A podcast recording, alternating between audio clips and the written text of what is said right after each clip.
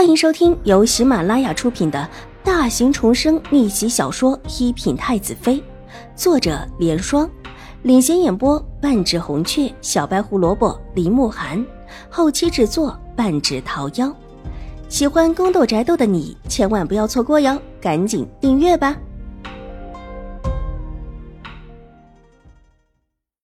第八百三十四集。黑衣人骂骂咧咧的伸过另外一只手，一把扯住邵婉如的衣裳，用力的往怀里一拽。邵婉如被拽得踉跄着冲了出来。啊，小美人儿啊，哼，你还是给我过来吧！又一道闪电划过，刺入假山的缝隙之中，微弱的光亮。邵婉如紧紧的咬着下唇，手中的簪子狠狠的往黑衣人的身上招呼下去。邵婉如清楚的知道，如果自己真的落到这个黑衣人的手中，就真的完了。机会只有一次。黑暗中也不知道扎到了什么地方，黑衣人惨叫一声，身子忽然往邵婉如的身上倒过来。邵婉如急忙的往后退，头重重的磕在了一边的假山石上，只觉得眼前一阵的发昏，身子软了下来。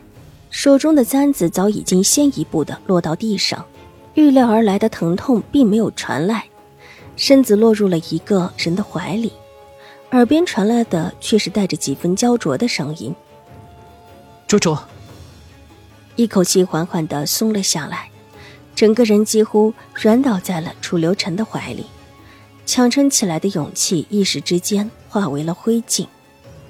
又是一道闪电划过。清晰的照在地面上，躺在血泊中的黑衣人的身上，背心处插着一把尖利的匕首，一击毙命。原来不是自己的簪子扎死的。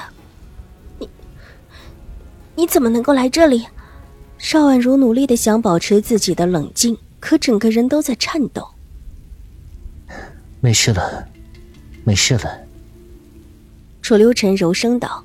伸手把他越发的抱进怀里，他的身形高大，正巧把他娇小的身子紧紧的环住。目光顺势落在他早已经凌乱的衣裳上，好几处勾破的痕迹，全身上下如同是从水里捞出来似的，没有一丝干净的地方。即便邵婉如在强忍着，他还是能够感应他纤小的身子在瑟瑟的发抖。解下身上的披风。把邵婉如整个抱在怀里，只露出一张苍白的、没有一丝血色的小脸，抱着邵婉如缓步弯腰走出了假山。假山外面站着几个侍卫，青儿也在其中看到楚留臣抱着邵婉如出来，青儿脚下一动，就想上前替楚留臣将人抱在怀中。不用留手，看到即杀。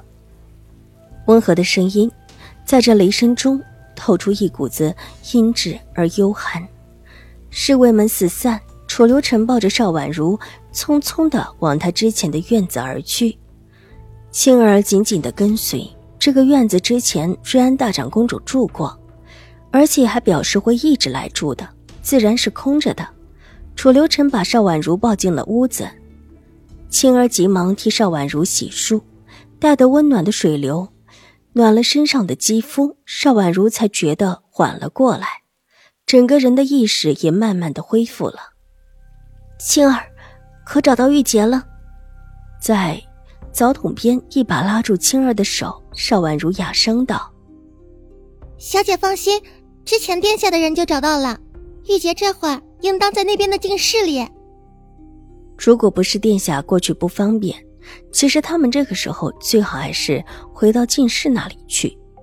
听闻玉洁安全了，邵婉如心头的一块石头才重重的落了下来，长出了一口气。任凭青儿替她洗漱，这里原本是她的住所，自然也是留有衣裳的。青儿替她找了一套姿衣，服侍她穿好之后，便退了下去。楚留臣也重新的梳洗过来，推门走了进来。殿下。是谁？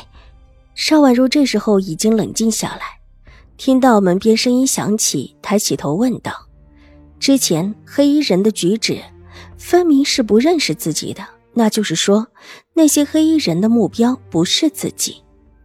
况且自己也没有惹到别人动用这般雷霆手段对付自己的原因。楚留臣没有答话，伸手一把拉住他的手，把他的衣袖给掀起，右胳膊上一道清晰的伤痕，不知道在哪里撞的，还是不小心被树枝给勾起的。楚留臣从怀里取出一个玉瓶，从里面倒出一些乳白色的药液，在他手上涂抹起来。清凉的药液抹在热辣辣的伤口处，立时有种酥酥的、痒痒的感觉，但并不浓烈，而叫人舒服的很。楚留臣细致地替他涂抹着，邵婉如不再问，水眸低垂下来，静静的看他用力的推开药液。屋子里很安静，外面也安静了下来。雷电不知什么时候消失了，似乎风雨声也小了。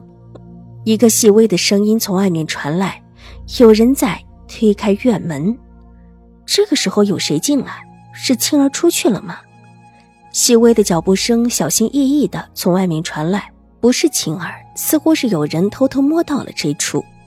邵婉如抬眸看向楚留臣，却见他仿佛没有听到似的，依旧替自己涂抹着药液。这声音自己都能够听得到，他又岂会没有听到？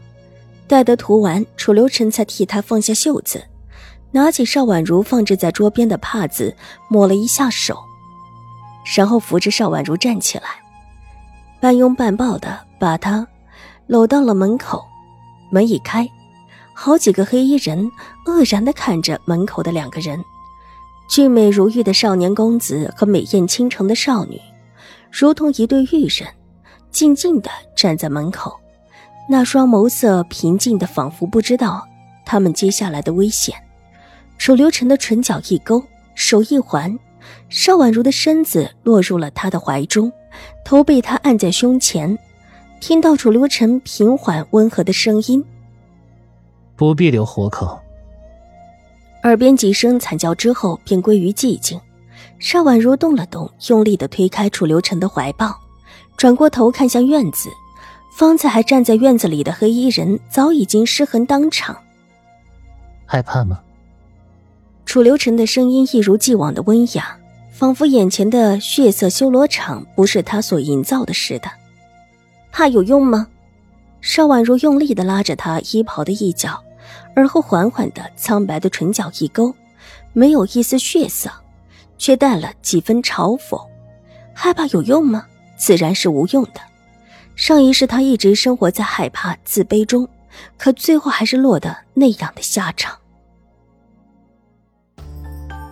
本集播讲完毕，下集更精彩，千万不要错过哟！